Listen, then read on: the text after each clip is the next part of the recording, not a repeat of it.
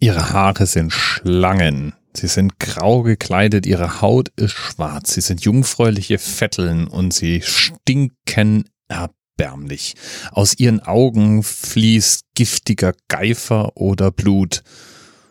Schnuckelig so, so eine Erinje oder eine Furie, wie man sie auch nennt. Erinien und Furien sind Rachegeister oder Rachegöttinnen vielmehr.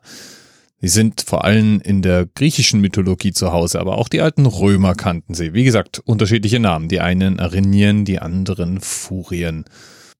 Die Sagenwelten beschreiben drei, nämlich einmal die Alecto, die bei ihrer Jagd unaufhörliche, die Megaira, die der neidische Zorn ist, und Tisiphone, die die Vergeltung und Mordrächende ist. Die Wut der Erinien konnte man auf sich ziehen, wenn man beispielsweise einen Mord an Blutsverwandten beging oder einen Meineid schwor oder auch ansonsten in irgendeiner Form ein unverzeihliches Verbrechen beging oder einfach, naja, die Erinie halt verärgert hat.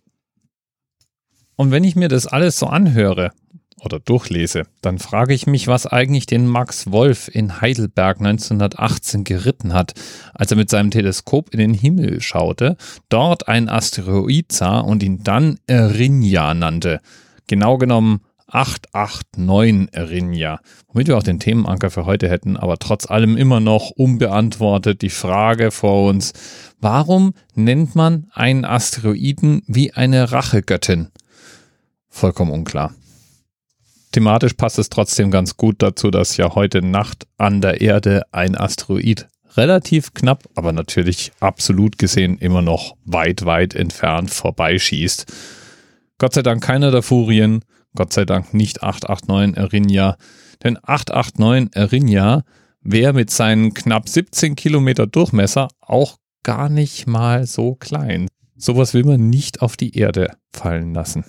Zum Vergleich, der Asteroid, der damals die Dinosaurier aussterben ließ, war wahrscheinlich irgendwas um die 10 Kilometer groß. Bis bald. TMRS 10, 9, 8. The experience of 47 individual medical officers. Was hier über die Geheimzahl der Illuminaten steht. Und die 23. Und die 5. Wieso die 5? Die 5 ist die Quersumme von der 23.